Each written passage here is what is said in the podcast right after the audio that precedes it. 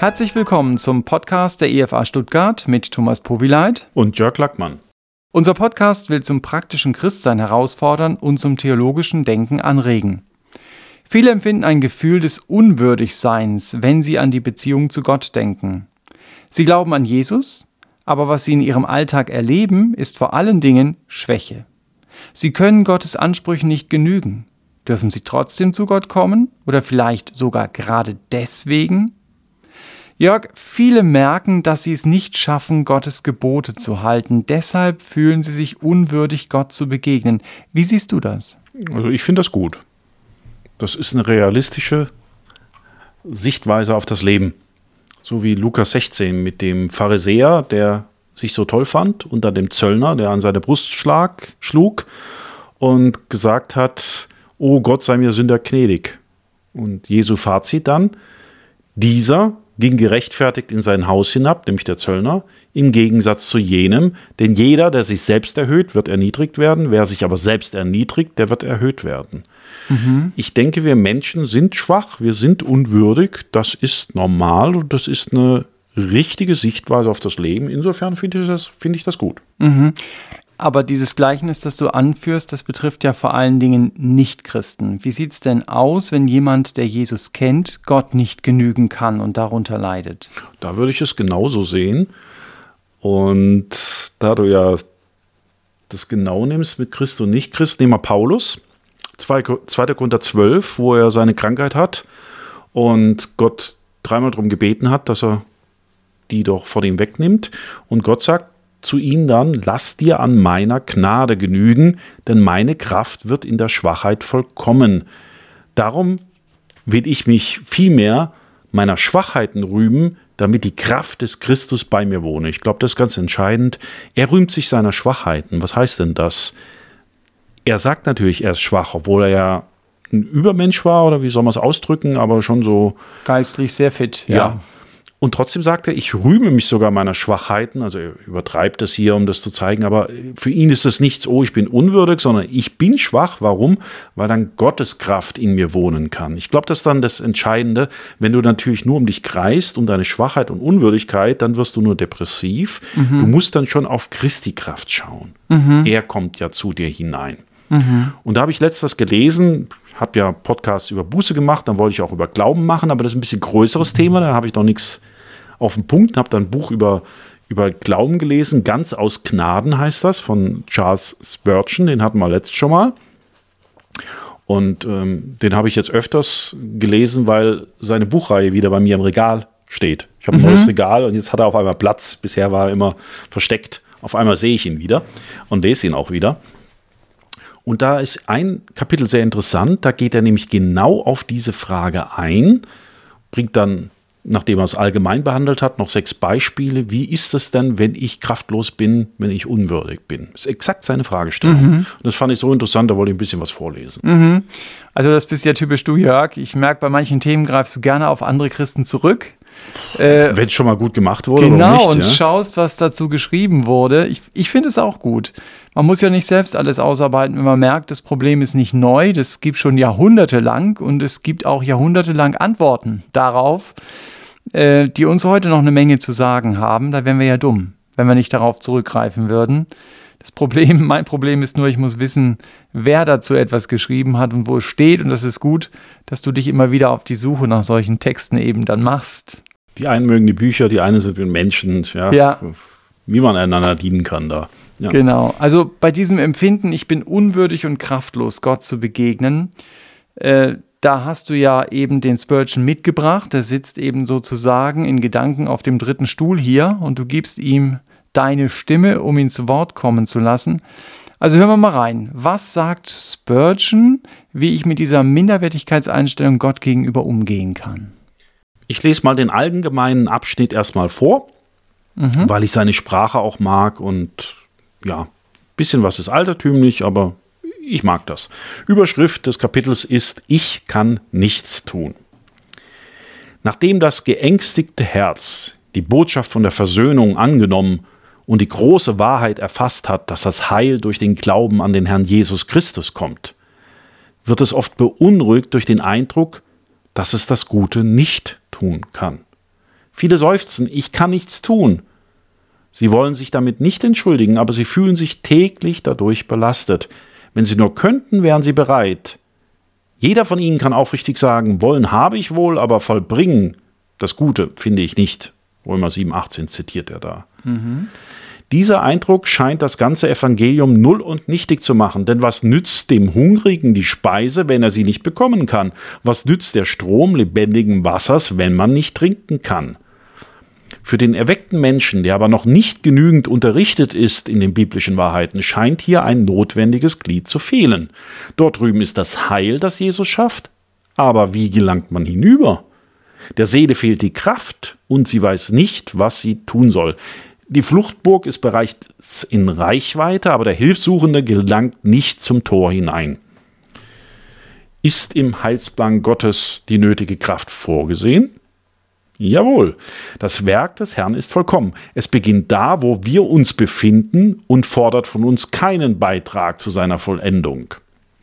Als der barmherzige Samariter den Reisenden verwundet und halbtot liegen sah, befahl er ihm nicht, aufzustehen, zu ihm heranzukommen, auf den Esel zu steigen und zur Herberge zu reiten.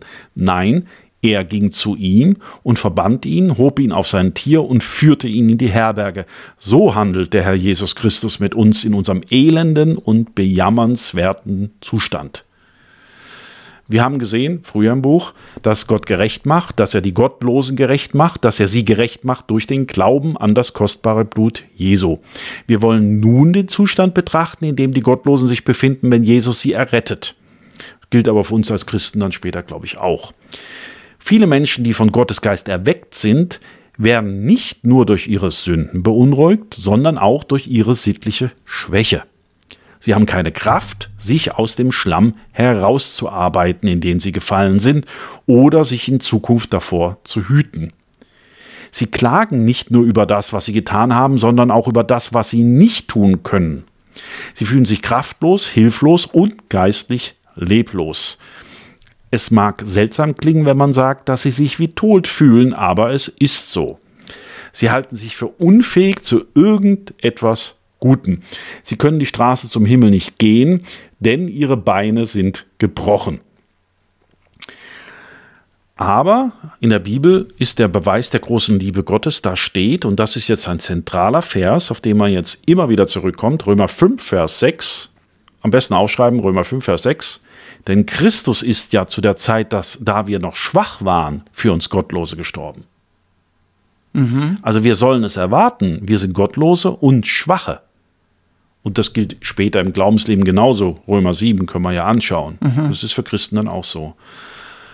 Hier ist Hilfe für unsere Hilflosigkeit, die uns so zu schaffen macht. Hilfe durch das Dazwischentreten des Herrn Jesus. Das ist, glaube ich, das Entscheidende. Hilfloser als wir sind, können wir gar nicht sein. Es steht nicht geschrieben, als wir verhältnismäßig schwach waren, starb Christus für uns. Oder als wir nur wenig Kraft besaßen. Es heißt vielmehr ohne jede Einschränkung, da wir noch schwach waren. Wir besaßen absolut keine Möglichkeit, bei unserer Errettung mitzuhelfen. Die Worte unseres Herrn treffen zu, ohne mich könnt ihr nichts tun. Johannes 15, Vers 5. Ich könnte noch einen Schritt weitergehen und dich an die große Liebe erinnern, mit der der Herr uns geliebt hat, sogar als ihr tot wart durch Übertretungen und Sünden. Epheser 2, Vers 1. Tot sein ist noch mehr als kraftlos sein. Das eine, worauf der armselige, kraftlose Sünder sich zu konzentrieren hat, und was er als Voraussetzung für seine Hoffnung unbedingt festhalten muss, ist die göttliche Zusage, dass Christus für uns Gottlose gestorben ist, zu der Zeit, da wir noch schwach waren. Glaube es, und das ist jetzt dieser Kernvers, wo, wo das Denken so um, umgestaltet wird. Glaube es und alle Unfähigkeit wird verschwinden. Mhm. Klingt erstmal paradox und da, da kommt er aber immer wieder drauf. Okay die Schwachheiten, unser Mangel werden zu Segnungen, wenn der Glaube sich mit ihnen auseinandersetzt. Die Schwachheit ist ein normaler Zustand. Mhm. Zusammenfassung sagt er allgemein. Ja, das, also man merkt, das ist ein sehr aktuelles Thema, das er aber vom Wort Gottes versucht anzugehen. Das waren ja jetzt sehr allgemeine Aussagen. Mich würde aber interessieren, wie lebe ich das denn im Alltag?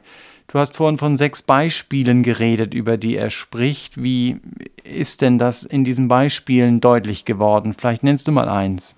Das erste lese ich auch noch mal vor, die anderen mache ich dann kürzer, weil sonst brauchen wir, glaube ich, eine Dreiviertelstunde, wenn ich das alles vorlesen würde. Wer will, kann es ja nachlesen.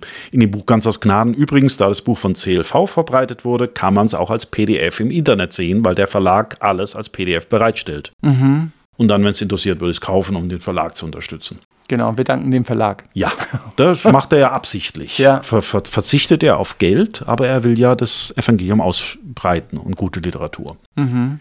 Also, wir wollen uns nun einmal besinnen auf einige typische Beispiele für den Mangel an Kraft. Da sagt jemand, mir scheint die Kraft zu fehlen, meine Gedanken zu sammeln und mich auf die Dinge zu konzentrieren, die mein Heil betreffen. Also sehr konkret, sehr im Alltag drin, dieses mhm. Beispiel. Ein kurzes Gebet ist fast zu viel für mich. Das hängt vielleicht mit einer natürlichen Schwäche zusammen, vielleicht durch ein ausschweifendes Leben, vielleicht durch Alltagssorgen. Ich kürze jetzt ein bisschen ab, ja. Mag alles sein.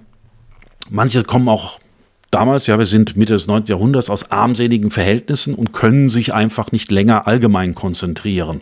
Das ist so die, was dazu führen kann, dass man sich einfach nicht auf einen längeren Gedankenstrang, auch auf keinen geistlichen konzentrieren kann. Und was er dann sagt, was man da tun soll, man soll sich an eine Tatsache halten. Und zwar, das Entscheidende ist, das, was zur Errettung notwendig ist, ist nicht logisches Denken, sondern einfach Vertrauen auf Christus. Mhm. Sonst könnte es ja auch kein Kind. Richtig. Halte dich an diese eine Tatsache. Denn Christus ist ja zu der Zeit, da wir noch schwach waren, für uns Gottlose gestorben. Diese Wahrheit verlangt von dir keine gelehrte Forschung, kein tiefes Nachdenken oder schlüssige Beweise. Hier steht es, denn Christus ist ja zu der Zeit, da wir noch schwach waren, für uns gestorben. Halt dich an das Wort und verlass dich darauf. Das ist das Entscheidende. Und dann wird man merken, wenn man sich darauf konzentriert, auch wenn man geringe Fähigkeiten hat, dass die Gnade Gottes einfach einen verändert. Auch wenn man vielleicht immer wieder abschweift. Aber ja, wir, sehen Christus, ich bin schwach, ich bin ja ein Schwacher und ich weiß, ich bin deswegen nicht verdammt oder jetzt nicht, nicht unheilig, sondern er ist ja deswegen für uns gestorben. Und diese Wahrheit verändert mich, auch wenn ich vielleicht nicht allem folgen kann. Mhm. Das ist so die entscheidende Aussage dazu mhm. von ihm. Äh, und ich meine, er hat ja hier ein konkretes Beispiel, wie du auch ausgeführt hast, wenn ich mich eben nicht richtig auf Gott konzentrieren kann. Das ist mal eine Sache. Mhm. Aber eine andere Sache ist natürlich, wenn ich merke, mein Glaube ist so oberflächlich und so schwach. Wie, wie gehe ich damit um? Welchen Rat würde wohl Spurgeon geben, wenn er hier im Studio sitzen würde? Das wäre, könnte man mit, da hat er zwei Punkte, einmal zur Buße und einmal zum Glauben. Nehmen wir vielleicht mal Buße mein Mangel an Kraft liegt hauptsächlich darin, dass ich nicht genügend Buße tun kann, sagen da manche. Und es ist interessant, wie er fortfährt. Er sagt, was für sonderbare Vorstellungen haben die Leute doch von der Buße. Viele bilden sich ein, dass der Büßer so und so viele Seufzer ausstoßen und so und so viel Verzweiflung erdulden müsse. Woher kommt diese unvernünftige Auffassung? Unglaube, Verzagtheit und Verzweiflung sind Sünden. Deshalb sehe ich nicht ein, wie ausgerechnet sie die echte Buße ausmachen sollen. Und doch gibt es viele Menschen, die sie für einen notwendigen Teil echter christlicher Erfahrung halten. Also er sagt, sie irren schlicht und einfach. Sie sagen, ich tue nicht genug Buße, aber später sagt er, es ging ihm genauso. Er hat gedacht, er wäre nicht fähig zur Buße, obwohl er schon längst getan hat, weil er halt dachte, das ist ein Gemütszustand. Mhm. Aber das ist ja nicht zuerst ein Gemütszustand, sondern er erkennt, ähm, wo haben wir hier? Ja, unten. Ähm, gib acht, Buße tun bedeutet, dass du deinen Sinn änderst, den Blick auf die Sünde, auf Christus und auf all das, was Gott tut. Es ist Schmerz mit ihr verbunden, aber die Hauptsache ist, dass das Herz sich von der Sünde weg und zu Christus hinwendet. Wenn diese Wendung geschehen ist, du hast es mit dem eigentlichen Kern wahrer Buße zu tun, auch wenn du verschont worden bist von dem Schrecken und der Verzweiflung, die andere Bußfertige erfahren. Und vorher hat er was gesagt, das fand ich auch sehr schön. Er will, dass ein paar einfache Sätze dazu, eben das eben, dass der Tröster nach Johannes 15, 14, Vers 26, der Heilige Geist, sie uns verständlich macht. Also, das mhm. ist natürlich eine Sache, die der Heilige Geist wirken muss. Aber wir, das hat er gesagt, bedenke das, wir als Menschen sind natürlich mit der Buße, die wir tun, niemals wirklich zufrieden. Mhm. Wir können nie genügen, quasi. Nein, und wenn wir Buße tun, dann sind wir erst recht nicht zufrieden. Weil das ist ja ein bußfertiges Herz, dass man nicht zufrieden ist. Mhm. Und, und da, da, quält man sich vielleicht umsonst, weil man denkt, man muss das und das und das tun. Und er sagt, Das ist aber die Hauptsache. Darauf muss er sich konzentrieren und wenn du nicht Buße tun kannst, wie du gerne möchtest, so wird es dir helfen, wenn du daran fest glaubst, Christus ist ja zu der Zeit, da wir noch schwach waren, für Gottlose gestorben. Beschäftige dich, und das ist die Lösung jetzt, in Gedanken immer wieder damit, wie kannst du weiter hartherzig sein, wenn du weißt, dass Christus für uns Gottlose gestorben ist, aus einer Liebe heraus, die nicht überboten werden kann. Mhm. Also wir sollen nicht um die Buße, um uns selber drehen, sondern auf Christus schauen. Und wenn wir schauen, er liebt uns ja, obwohl wir kraftlos sind und obwohl wir Gottlose sind, dann wird unser Herz voll Liebe erfüllt, aber auch von Buße. Mhm. Aber nicht indem wir die Buße versuchen, sondern indem wir auf Christus schauen, schenkt er uns Buße. Also wir müssen das Ganze umdrehen, mhm. ist sein Credo. Das wird er immer wieder wiederholen. Mhm. Ja? Stundenlang, also wir sollen die Gedanken vertreiben, indem wir uns stundenlang Zeit nehmen, über diesen herrlichen Beweis von unverdienter Liebe, unerwarteter und beispielloser Liebe zu nachzudenken. Und dann wird auch unser Herz weich werden. Also das finde ich einen ganz entscheidenden Satz, dass wir uns eben nicht um Buße drehen sollen, sondern um Christus. Ähm, und nicht eben um religiöse Übungen oder sowas, sondern um Christus. Also da merkt man einfach seinen Punkt, den er immer wieder bringt und der ist so wichtig, ja. Ja. Ähm, ja, das ist schon mal sehr, sehr entscheidende Sätze, die du da gesagt hast, aber du hast von mehreren Beispielen geredet. Spricht er noch irgendwelche konkreten Bereiche an, die man gut übertragen könnte? Ja, ein Bereich, den ich jetzt, weil er es anspricht, lese es vor. Ich selber hätte es nicht gebracht. Mich quälen entsetzliche Gedanken, wo ich auch, mich auch befinde. Es schleichen sich lästerliche, lästerliche Vorstellungen in mein Denken ein. Mhm. Und meine theologische Überzeugung ist, Satan kann unsere Gedanken nicht lesen und inwiefern er sie direkt beeinflussen kann, wäre ich sehr zurückhaltend. Aber wir hatten letzt in der Gemeinde einen Lebensbericht einer Schwester, die genau das berichtet hat als mhm. Christin, dass immer wieder Gedanken in ihren Kopf kamen, die nicht von ihr kamen. Ja. Und er sagt das auch. Er hat ihn, er hat es so genannt, er wurde von diesem Wolf gejagt. Und er hat gesagt, mit diesen Gedanken ist es so, man kann ebenso gut hoffen, einen Schwarm Fliegen mit einem Schwert zu bekämpfen, als Herr über seine Gedanken zu werden, wenn sie durch Satan ausgelöst werden. Mhm. Also er sagt, das gibt das. Ich werde da theologisch zurückhaltend, aber ich denke, es wird es geben, mhm. weil ich kenne Geschwister, die mir das so berichten. Also gibt es das.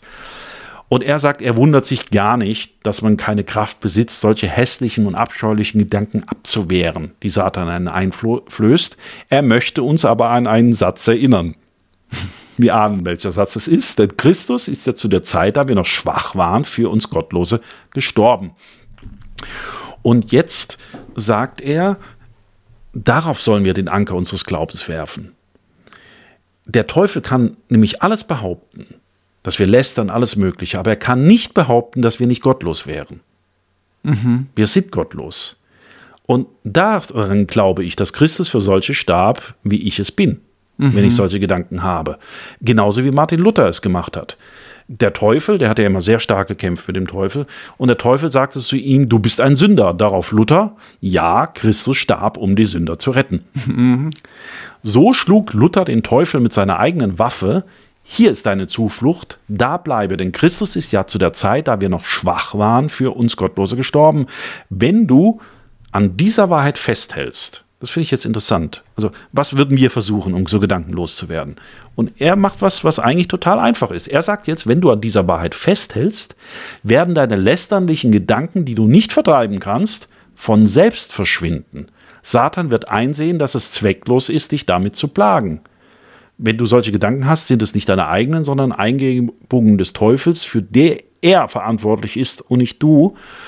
Und wenn du auf Christus schaust, aus dem, ähm, der sich für dich hingegeben hat, dann wird, wird es zum Schweigen bringen. Mhm. Und die Schwester hat es letzt auch berichtet, gut, sie hat Gott gebeten, bring das zum Schweigen. Ja. Da gibt es mehrere Seiten. Er konzentriert sich halt auf diese Tatsache, wir sind schwach und das gehört bei ihm zur Schwachheit dazu. Mhm. Und das dem Teufel entgegenstellen und was soll der dann noch machen?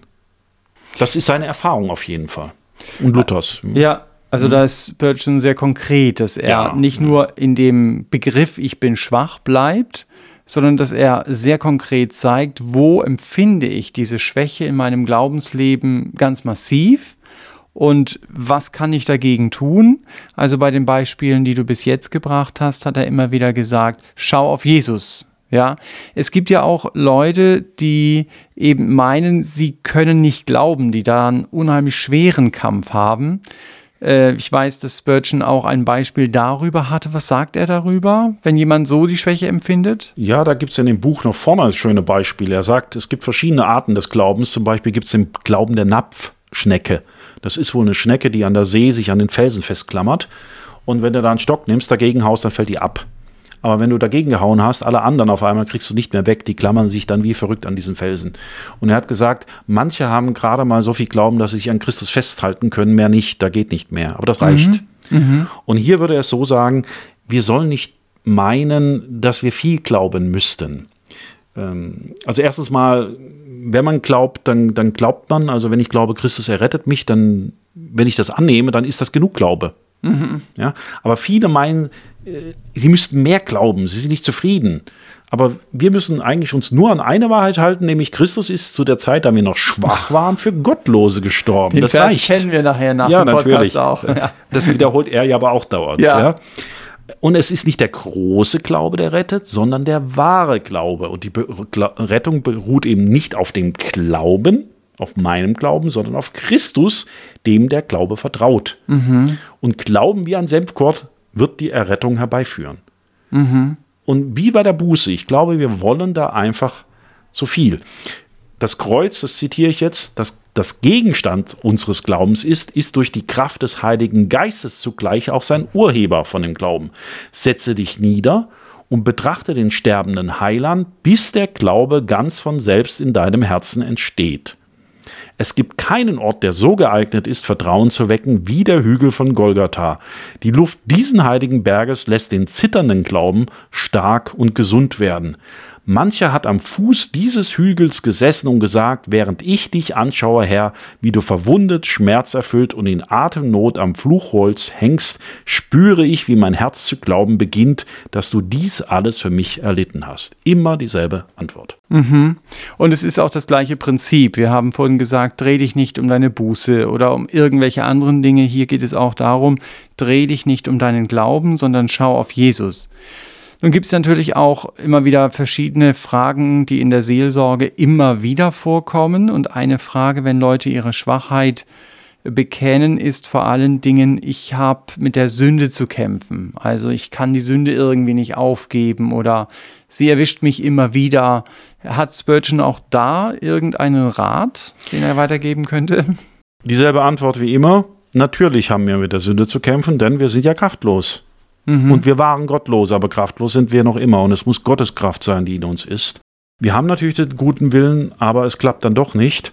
Und er sagt, es bringt nicht viel, gegen die Sünde zu kämpfen, sondern wieder auf Christus zu schauen, der für mich gestorben ist, der mich liebt. Und aus dieser Liebe geschieht dann eine Veränderung, die auch mein Wesen verändert. Wir versuchen immer nicht mehr zu sündigen, nicht mehr zu tun. Da sagt, das ist der falsche Weg. Wir konzentrieren uns auf uns. Wir konzentrieren auf unsere Buße, unsere mhm. Glauben, unsere Gedanken, unsere mhm. Schwäche, Sünde zu tun. Er sagt, schau doch auf Christus. Mhm. Wenn du auf ihn schaust, wird er dich verändern. Das ist eigentlich die Hauptbotschaft von allem, auch bei diesem Punkt. Mhm. Wenn ich das in meinen Worten jetzt zusammenfassen könnte, was Spurgeon gesagt hat, ist, wir sind, wir fühlen uns unwürdig und wir fühlen uns kraftlos. Und beides stimmt. Denn Christus ist ja für uns gestorben, für uns Gesetzlose gestorben, als wir noch kraftlos waren. Und wir sind immer noch kraftlos. Und wir sollten uns, das ist jetzt der Lösungsansatz, nicht auf unsere Kraftlosigkeit, auf unsere Unwürdigkeit, auf unseren Glauben, unsere Buße, unsere Fähigkeit, die Sünde zu besiegen, unseren Mut oder unsere Gedankenstärke konzentrieren, sondern immer wieder zu Christus kommen. Seine Kraft muss in uns wirken. Mhm. Und er verändert dann was, das, lässt, das, das führt er jetzt nicht groß aus. Also er sagt jetzt nicht, nicht Schritt 1, 2, 3, 4, 5, sondern er sagt, verbringe viel Zeit mit Christus, er wird sich verändern. Mehr sagt er gar nicht. Das klingt so ein bisschen nach dem Korintherbrief, auf ihn zu schauen und in sein Bild verwandelt zu werden. Müsste so. 2. Korinther 3, 18 sein, ja, glaube ich. Gell? Ja. Okay, ja. Das ist dieselbe Botschaft mhm. und das geht ja zurück auf die Stiftshütte, was wir gerade als GWS-Reihe in der Gemeinde haben übrigens. Und Jörg macht es. Ja, aber das ist unwichtig. Wo Mose ja im Allerheiligsten sitzt Und sein Gesicht glänzt dann danach. Warum? Weil er in Gottes Nähe war. Das hat ihn verändert. Mhm. Und er musste später sogar eine Decke drüber machen, weil die anderen Leute ihn gar nicht mehr angucken konnten mit diesem Himmelsglanz. Mhm. Darauf bezieht sich der Grunderbrief. Und er sagt hier dasselbe, schau auf Christus, nicht auf dich selber. Wenn du auf dich selber guckst, wirst du niedergeschlagen sein. Du musst Christus begegnen und wenn du sagst, du kannst deine Gedanken nicht sammeln, du kannst, du bist kraftlos, das geht alles nicht. Ja, natürlich, auch das kannst du ihm bringen, kannst sagen, ich bin heute so, meine Gedanken schweifen heute so ab, kannst, kannst es Gott hinlegen, aber einfach trotzdem mit ihm zusammen sein. Mhm. Gute Freunde sind ja auch zusammen, wenn es dem einen nicht gut geht. Mhm. Dann redet man halt mal nichts. Mhm. Und trotzdem wird die Freundschaft dadurch tiefer, durch Schweigen. Wir machen, glaube ich, zu viel und zu viel auf uns selber. Und er sagt, schau auf Christus. Mhm. Also das ist ein gutes Schlusswort. Schau auf Christus. Das war ja wieder der Podcast der Evangelischen Freikirche Evangelium für alle in Stuttgart und wir hoffen, wir konnten euch motivieren, wirklich auf Jesus zu sehen. Und wenn ihr Fragen habt, über die wir sprechen sollen oder Anmerkungen zum Podcast, dann schreibt uns doch unter podcast.efa-stuttgart.de. Wir wünschen euch Gottes Segen und Gottes Kraft in eurer Schwachheit.